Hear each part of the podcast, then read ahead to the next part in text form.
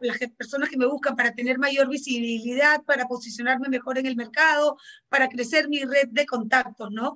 Y todo tiene un porqué. Entonces, em, cuando uno elabora una estrategia, define objetivos y mapea después de eso stakeholders, que son los grupos de interés, los, círculos de influencia donde uno se mueve o donde quiere uno estar, es ahí donde comienza, quiero acercarme a esta persona, pero ¿qué le voy a aportar yo?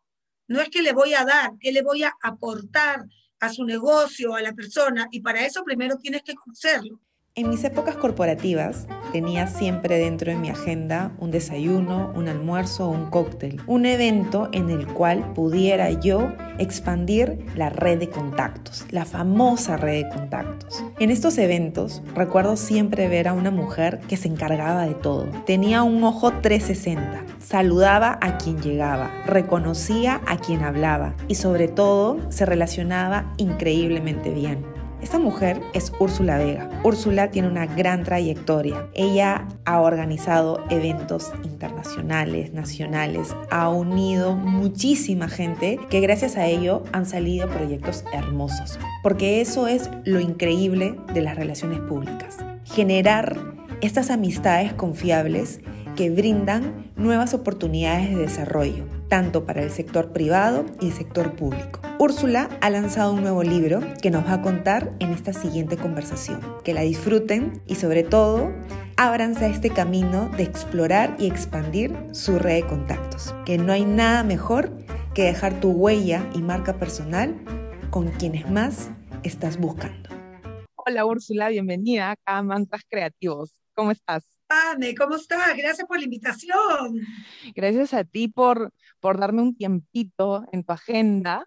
Y yo te sigo hace mucho tiempo, te sigo desde mis épocas corporativas, desde que estaba ahí almorzando en el club empresarial, te veía trabajando a mil en tu computadora, así, ta, ta, ta, ta. Y en esos almuerzos, desayunos, donde nos juntábamos toda la parte corporativa a hablar sobre el tema político y, sabes qué, Úrsula, veía en ti esa hotelera, en mi caso yo, hotelera, porque te preocupabas de todos los detalles, ¿no? O sea, de, cada, cada cosa de cada evento. ¿Quién es Úrsula Vega? Qué, qué observadora eres, Pame, de verdad. ¿Quién es Úrsula Vega? Tú y tus preguntas difíciles. bueno, yo, he trabajado toda mi vida en publicidad quise estudiar desde chica relaciones públicas, pero no tenía dónde, acá no había dónde. Y entonces una agencia de publicidad, porque a mí siempre me gustó el tema de comunicación, el tema de relaciones públicas y networking tiene mucho que ver con todo lo que es comunicación corporativa también, relacionamiento. Entonces trabajé en el área de cuentas, que es la relación cliente-agencia pero sin saber siempre hice relaciones públicas, siempre construí relaciones y creo, y, a largo plazo, o sea, con los clientes de esa época, con muchos sigo teniendo relación. Y me acuerdo un día me hicieron una entrevista cuando yo trabajaba en un medio de comunicación y me dijeron qué es lo que, una de las preguntas era qué es lo que te falta hacer. Yo me di cuenta de eso después y, y, vi que mi respuesta fue trabajar en relaciones públicas. y entonces, sí, increíble. Y cuando salí de este sitio donde yo quería empezar a trabajar, empecé a tener estas citas que te dicen, haz tus citas de networking para empezar a pedir consejos, porque ahí para, puedes evaluar dónde quieres trabajar, en fin. Y me di cuenta que todas las puertas que yo abrí, que pedí, todas me las abrieron. Y entonces dije, yo tengo que capitalizar esto algo tengo que hacer con eso. Y decidí trabajar independiente porque en el proceso mucha gente me empezó a llamar para trabajar proyectos específicos con, con, con ellos. Entonces comencé sola y de a poco y cada vez con más y mejores clientes. y siento que mi trabajo es un hobby porque me apasiona, me muero por él, me encanta, me encanta lo que hago. Bueno, como, como parte de mi trabajo, eh, tenía que leer tu libro, obviamente, antes de esta entrevista. Y algo que me encantó es que tú comienzas el primer capítulo eh, honrando a tu niño interior, porque la creatividad y, el propósito de la vida se trata de darle respuesta y cabida a ese sueño de, de, todos los niños, ¿no? Y tú comienzas tu libro diciendo, yo de niña Ya pasada los bocaditos en los eventos familiares. La introducción de mi libro. Sí. Cuéntame, ¿cómo, cómo tienes tan marcada esa, esa escena de tu vida que desde niña ya, ya sabías que lo tuyo era el tema de relaciones públicas? Es que no sabía, sino que simplemente fluía y lo hacía. ¿Cuántas veces mi mamá me decía, tú no estás invitada a esa? Y yo era chiquita. Este, siempre me gustó relacionarme con la gente, siempre me gustó conocer gente y, y, hacer muchas preguntas sobre la persona, ¿no? Cuando converso y, y, en qué trabajas y por qué, o sea, todo, saber de su vida. De hecho, a mí me gusta construir una relación personal, amical con mis clientes, claro. porque así los conozco mejor y puedo profundizar y hacer lo que les puede gustar o no, ¿no? Hasta cuando dice, bueno, vamos a hacer un almuerzo, eh, tratar de que hacer el menú de un plato que les guste, ¿no? Y para eso tienes que conocerlo, conocerlo bien. Y en la, una parte de tu libro dice, ¿no? Eh, el diablo está en los detalles. y es ahí en donde tú tienes que conocer cada cosa para que, que la suma de esas experiencias sean especial. Cuéntanos algún evento, alguna organización que hayas hecho que, que sea así como tu bandera, algo que te conmueve, que te encante. Mira, en verdad, cada evento, cada evento me gusta, cada evento es un aprendizaje. Eh, ¿Cuál es el evento que más me gusta? Eh, con el que fluyo mejor con el cliente, con el que tengo una buena comunicación, con el que me deje trabajar y no me cuestione cosas que la persona no sabe. A mí, en general, yo no discuto con expertos. Imagínate a mí con un financiero que me diga que tengo que hacer, eh, yo hago lo que él me diga, ¿no? En donde fuere.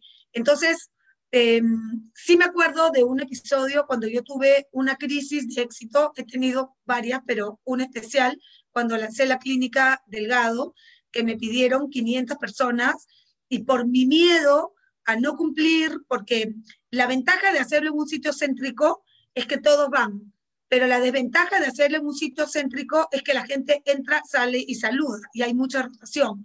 Cuando lo haces en un sitio que no es céntrico, que a mí no me gusta, te corres el riesgo de que no vaya mucha gente. Estamos hablando de una situación cuando Todo se era podía normal. hacer eventos Claro. y cuando había un, un tráfico multiplicado por tres, ¿no? Por cuatro. Entonces, ¿Cuál es la ventaja de hacerlo lejos? Que la gente cuando llega hasta allá ya se queda. Entonces no hay rotación. Y este sitio era eh, un sitio súper céntrico y dije, voy a tener mucha gente. Me pidieron 500, 500 personas y fueron 1021. Nunca me voy a olvidar. Wow. Y, y se acabó el hielo, se acabó el trago, se acabó, se acabó, se acabó, se acabó, se acabó todo y la gente no entraba y tuvimos que, que hacer como tours. Quieren conocer la clínica que no había nada más que paredes, ¿no? Y, este, y subían para un poco eh, fluir, hacer que la gente fluya. Y Claro. la persona que se encargó de hacer todo el catering me dijo, tercera vez que salgo por hielo. Y me acuerdo que después me encuentro con un ministro en un emparadito solo y, y, y le digo, ¿quieres algo de tomar? Sí, ¿qué cosa quieres? De verdad, lo que sea. o sea, me muero de sed y no, no, o sea, de verdad que eso fue una locura, pero, pero fue un evento bonito, de mucho estrés, pero cada evento es un aprendizaje, el grande, el chiquito, y ya Sí. último año pre-pandemia sí me empezaron a gustar más los eventos más chicos, las reuniones de 10, 12, 14 personas en una mesa redonda donde tienes carne pura, donde tienes a los key stakeholders de lo que realmente el cliente quiere, y eso es mucho más bonito que hacer un evento grande donde van los key stakeholders, los stakeholders que hay de todo, ¿no? total. Entonces, más me gusta a mí cerrado, se puede conversar mejor, puedes profundizar más en los temas que al cliente le interesa. Sí. Y qué son bueno relaciones que dejan mira cómo huella, estamos ¿no? ahora.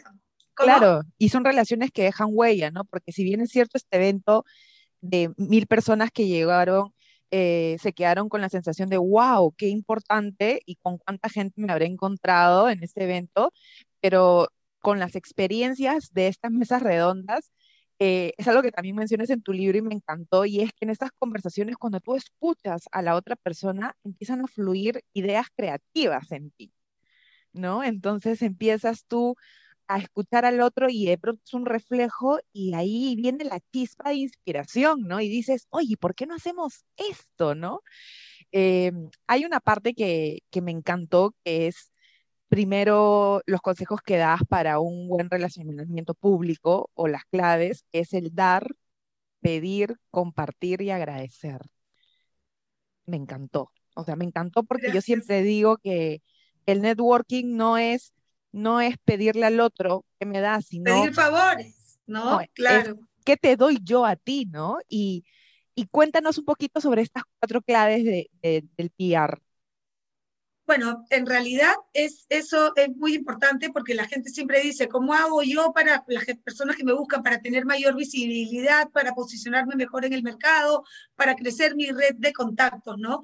Y todo tiene un porqué. Entonces, em, cuando uno elabora una estrategia, define objetivos y mapea después de eso stakeholders, que son los grupos de interés, los, los círculos de influencia donde uno se mueve o donde quiere uno estar, es ahí donde comienza, quiero acercarme a esta persona, pero ¿qué le voy a aportar yo?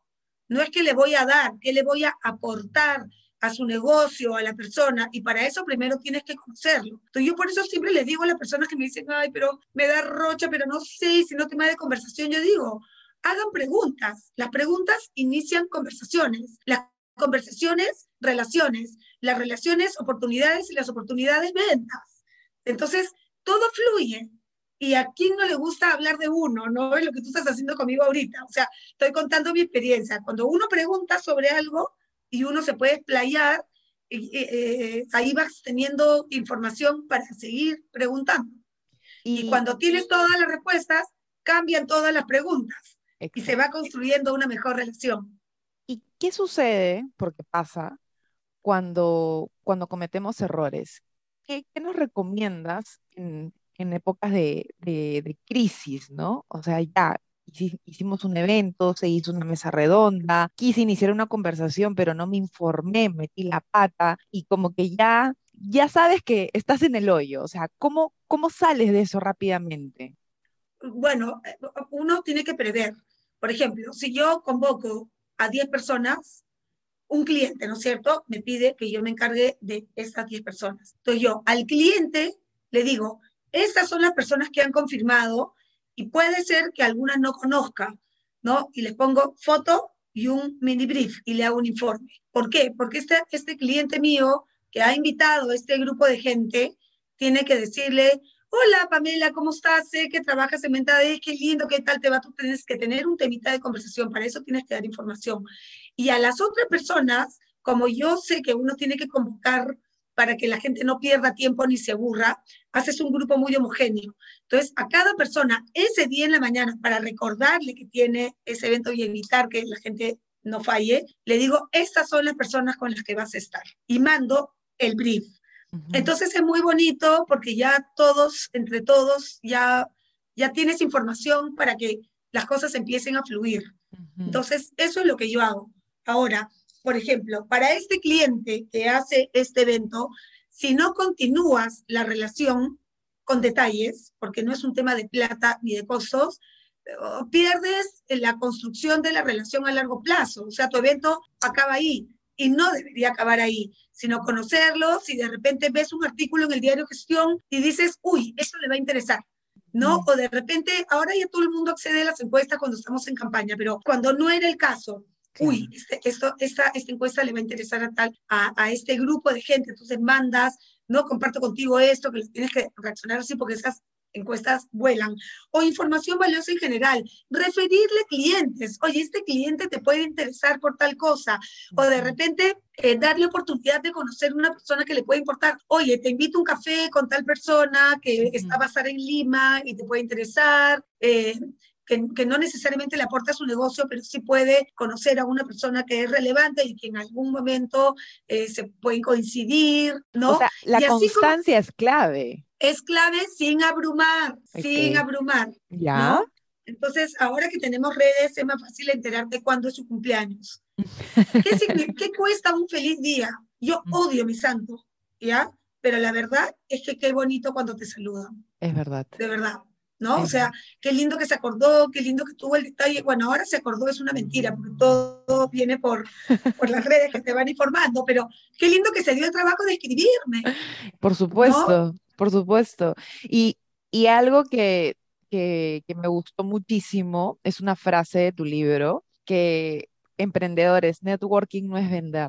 Y ahí viene la parte de hay que abrumar, ¿no? ¿Cómo, cómo cuidas esa línea tan delgada, ¿no? Porque ahora muchos de nosotros este, somos emprendedores y claro, tenemos que buscar esa, esa sinergia, esa conversión en qué te doy para yo aportarte valor en, tu día a día, pero sin, sin tener un, un rollo, una retro, un algo de vuelta inmediato, ¿no? ¿Cómo cuidar esa línea? Mira, yo, por ejemplo, en mi caso, que trabajo sola e independiente, sí me gusta pedir consejos para saber si estoy yendo por el camino correcto, ¿no? Si tengo un tema con, te voy a inventar, inversiones inmobiliarias, llamo a dos personas de confianza que me den feedback sobre el tema, primero para tener tema de conversación.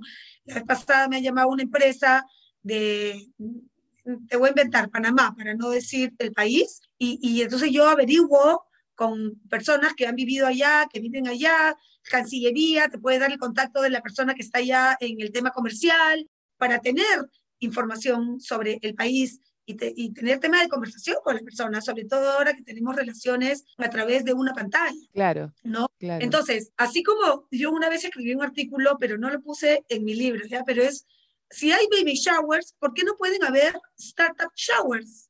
¿Me entiendes? Ajá, o sea, que te ajá. aporten, que cuentes tu, tu, experiencia, lo que estás haciendo, que te den consejos, y quién sabe que suele por ahí un inversionista, ¿no? Entonces, o, o, los mismos amigos en el Startup Shower que van a celebrar contigo este nuevo negocio y te dan energía y te dan toda la el input que tú necesitas, la gasolina para seguir adelante, para no tener miedo, para avanzar, ¿no? Entonces, este, ¿qué te parece la idea de los startup showers? Eso deberíamos tener. Me encanta. De hecho, yo hace dos meses le llamé círculo de mujeres porque tengo, o sea, yo vengo del mundo corporativo, entonces yo vengo de, de verte almorzar todos los días en el centro empresarial y yo también estar trabajando y estar rodeada de, de muchos colegas a vivir a vivir sola y pintar. Y yo dije, no, yo no voy a dejar esta parte corporativa mía, ¿no? Entonces empecé a llamar a, amigas, a colegas y formar estos círculos de mujeres donde más allá de, oye, ¿qué hacemos para generar dinero? Es como que también darnos contención y no solamente estas reuniones tienen que salir temas de, de proyectos o de negocios, porque como tú dices, esto se va construyendo a largo plazo, pero se va formando comunidad. Claro, pero para eso tienes que darles valor agregado. Sí. Ya sea en tu, en tu mismo LinkedIn, no tienes que abrumarlo directamente. Tú empiezas a postear y te conviertes en un referente en tu sector. Entonces, la gente te va a buscar, va a querer estar más conectada contigo y van, vas a construir un buen posicionamiento. Mira, a mí me pasó eso. Yo trabajaba en relaciones públicas y la gente me decía, sé que trabajas en relaciones públicas, pero no sé qué haces. Casi me muero. Dije, ¿qué cosa estoy haciendo mal? Si yo soy publicista y yo debería, o sea, qué horror. Entonces empecé a postear todos los días una foto de algún evento propio con una frase para que sepan, eso es relaciones públicas, esto es relaciones públicas. Entonces ponía la frase, esto es networking, esto es relaciones públicas, y así me empecé a posicionar claro. bien en el mercado y la gente ya entendió que era lo que yo hacía. Lo hice a través de las redes y me funcionó. Entonces, sin tener que mandarle a cada uno un WhatsApp que diga, este, esto significa tal cosa, o mandar un mail. No. Yo en mis redes posteo y genero valor. ¿Por qué los emprendedores le, tiene, le tienen miedo al LinkedIn? Yo le tenía terror, obvio. Pero poco a poco uno se tiene, o sea, a mí me decían cuando yo hice mi página web, la persona, una persona de la empresa que hacía páginas web, me dijo, yo veo todo lo que es marketing personal en redes. Ah, qué bien, qué gusto. Deberías comenzar a postear en LinkedIn. Yo, o sea, no hay forma, pero aunque sea una vez a la semana, eh, no, no hay forma, no hay forma, no, no, no, no, no. Hasta que empiezas a perderle el miedo y en esa época donde habían eventos yo posteaba todos los días. Claro. Ahora hago videos y posteo una vez a la semana o dos si fuera el caso donde se presentan otro tipo de oportunidades. Uh -huh. Pero Carla Pero, y tú están desatadas en los videos, ¿ah? Están desatadas, ¿ah? Me encanta.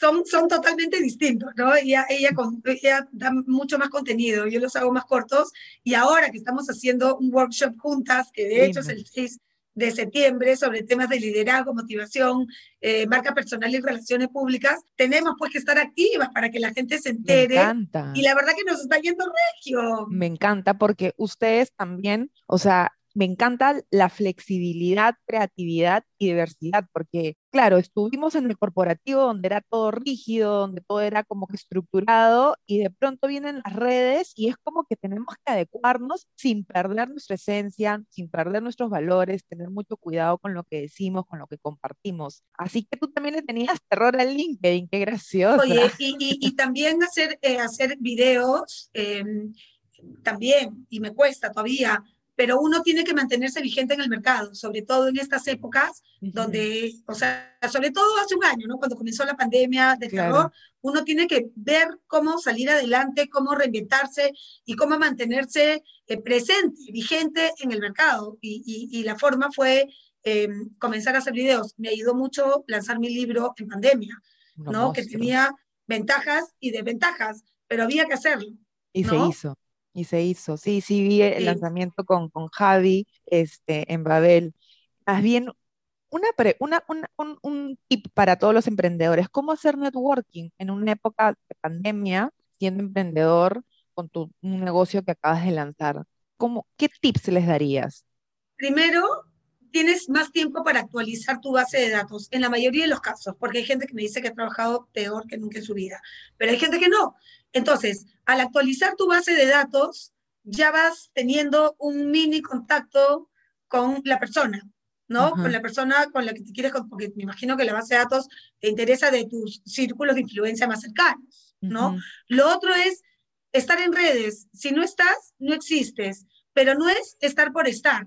No es que ya, ya tengo mi, mi, mi ya tengo mi cuenta en LinkedIn. No, actúa, comparte, aporta, ¿no? Crea tu comunidad y aunque no, aunque parezca, aunque no parezca, uno tiene, oye, yo tengo prepandemia clientes que me han buscado de Colombia, de Suiza, de Suiza, y uno de Chile. Y ahora estoy haciendo también un trabajo con, con, con unas personas chilenas que me han contactado también por redes, pero uno siempre va buscando eh, y dices, ay, mire, esta persona es amiga de tal, pides referencias y todo fluye, ¿no? Pero cuando eran personas de otros países, yo decía, bueno, voy a ir a escuchar, a ver qué querrán, y terminas haciendo el trabajo y terminas contactándote con gente de otros países que te aportan un montón, que aprendes un montón y que, y que crece tu red de contactos fuera de tu país. Claro, claro. De hecho, Francisco Alcaide, este autor que es español, escritor, bestseller, yo le escribí un DM y le dije, he llegado tu libro por una serendipia, me lo he traído a Perú, te agradezco, porque justo lo estoy leyendo cuando me,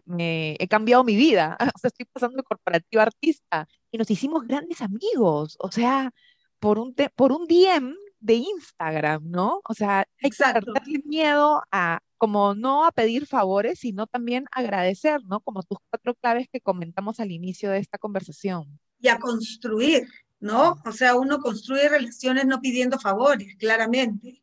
Sí, ese es uno de los capítulos que a mí más me ha gustado, ¿no? Este, de verdad. Sí, compartir.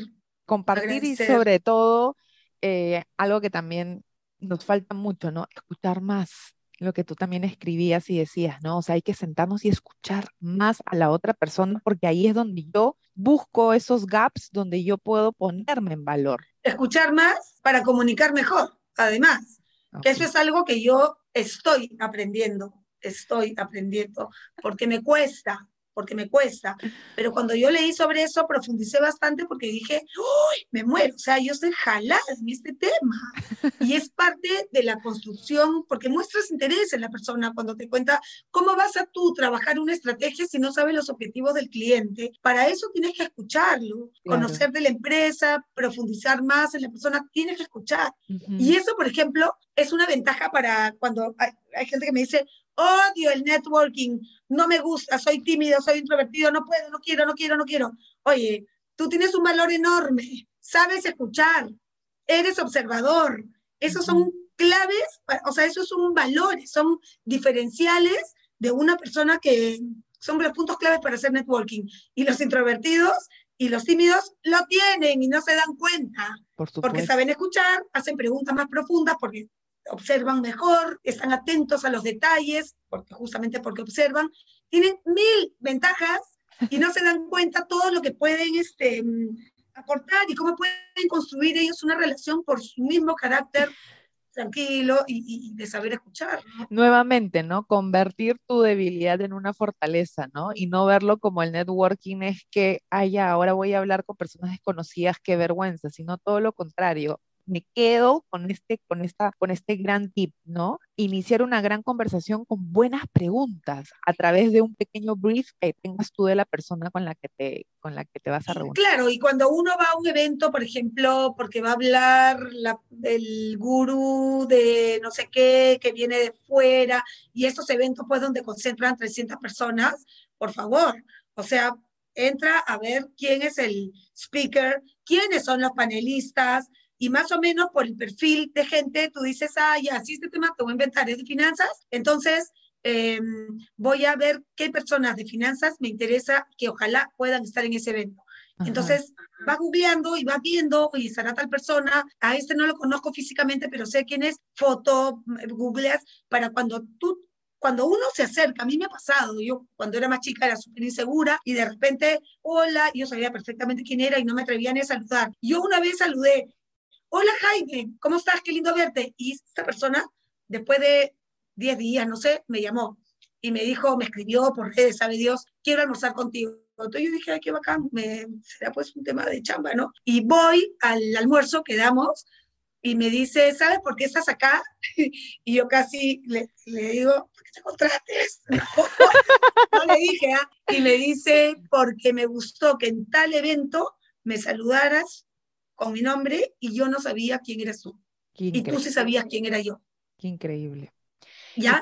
Pero con nombre, el nombre propio es mucho más importante de lo que uno cree. Es un gesto tan importante como mirar a los ojos, sonreír y, no. Y encima de eso, lo saludas con su nombre, vas a generar un vínculo inmediato. Totalmente. ¿No? Eso es muy importante. Una, una última pregunta. Enseño esto, que es algo que pueden pensar que ya es antiguo, como en el libro, que es papel de carbón. Me, he matado de risa con esa, con esa anécdota. Em, las tarjetas de presentación, ¿se reemplazarán o no? Mira, yo pienso que las tarjetas de presentación no van a pasar de moda. ¿No? O sea, ahora de repente por la pandemia nadie quiere, tienes el QR que le puedes poner a la tarjeta, el QR lo puedes sacar de LinkedIn también, que todos lo tenemos, pero no todos sabemos que lo tenemos, pero yo sí pienso que una tarjeta de presentación Además, tiene que ser diferente como la tuya. La mía, por ejemplo, es blanca por un lado y fucsia por otro. Si me dicen, si hay gente que me dice qué fea tarjeta o que lo piensa, la impacté igual impacté, ¿me entiendes? No hay una persona que no me diga algo cuando yo entrego una tarjeta, qué lindo el papel, wow, fucsia, de repente se impresionan y por dentro no me quieren decir que fea, pero impactaron. La mayoría de personas me dicen que linda, porque es un color que genera, que es amigable, que genera vínculos. Es todo un estudio, no es así nomás. Yo lo hice con una diseñadora experta, con un papel que casi la ahorco cada vez que voy a reimprimir mis tarjetas. Porque no, se puede romper. marca una diferencia. Marca, no, es finísimo el papel, pero uno tiene que, es parte de tu, de tu imagen. ¿no? Cuando te da una tarjeta toda delgadita, dices, es esto? O, a veces hasta las fallas ortográficas, ¿no? Yo he visto fallas ortográficas en tarjetas de presentación y eso es como que me, empieza a temblar el, el, ojo, ¿no? Pero bueno, también tienes tu No, y cuando te tachan y te dicen, este ya no es mi celular y te ponen el otro lapicero. ¿eh? se lo tengo en imagen, sí. Tienes tu paleta menta también en el corazón, ¿ah? Con, con tu fucsia, ahí te veo, ahí te veo con tus colores menta. Úrsula, todos los eh, invitados pasan por este podcast eh, derrochando contenido y bastante conocimiento. Muchísimas gracias. Pero cerramos con una pregunta. Es que todas las mañanas yo comparto mantras creativos. ¿Cuál sería el mantra creativo de Úrsula para todos los escuchas? Una frase que tú digas, esta frase es la que todo emprendedor corporativo debe, debe tenerla así grabada en las venas, ¿no? En, su ADN para mí en, en, el, en el tema de, de, trabajo, lo dice, ¿no? Porque si es en el tema de vida es, no le hagas a los demás lo que no te gustaría que te hagan a ti. Trata a la gente como te gustaría que te trate. Y, y en el tema de, de, trabajo es hacer networking, eh, te ayuda a crecer en tu, en tu desarrollo personal. Mira, me estoy pensando en algo más importante. ¿qué es más importante, tu puesto de trabajo o tu marca personal? ¿No? Piensen bien, es tu persona. Los cargos pasan y las personas quedan. Uno tiene que concentrarse en eso. No importa dónde trabajes, el tema es que trabajes tú para ti mismo. Te posiciones y la gente sepa quién es. Hoy por hoy las redes son una buena herramienta para que eso suceda me encantó, porque yo siempre en mi equipo de trabajo, en mis épocas corporativas, les decía, los puestos de trabajo no vienen con un celular y un directorio lleno de gente a la cual tú vas a llamar para venderles tus productos o servicios. Esa gente la vienes tú construyendo día a día. Entonces, como tú dices, ¿no? Los puestos y las empresas van y vienen, pero tu marca personal es lo que te acompaña de por vida espectacular. es para hablar horas nosotras, ¿ah? Sí, deberíamos hacer esto más seguido, no tiene que ser un podcast. sí, quizás podamos organizar un live para hacer Este, preguntas. Muchísimas gracias, este, muchos éxitos en tus, en tus proyectos y espero que pronto se retomen ya las actividades para vernos de nuevo en el club empresarial. Oye, Pamela, mil gracias a ti por la invitación, por la oportunidad. Lindo conocerte, de verdad me encanta lo que haces también. Me encanta tu energía. Gracias por haber comprado mi libro, que para mí eso es un halago y encima que lo hayas leído, ¿no? Gracias, de verdad. Gracias a ti, cuídate mucho.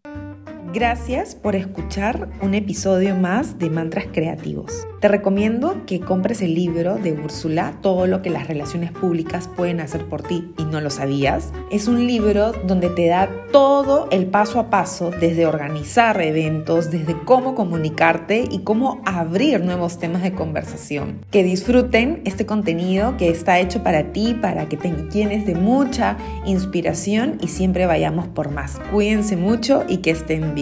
¡Chao!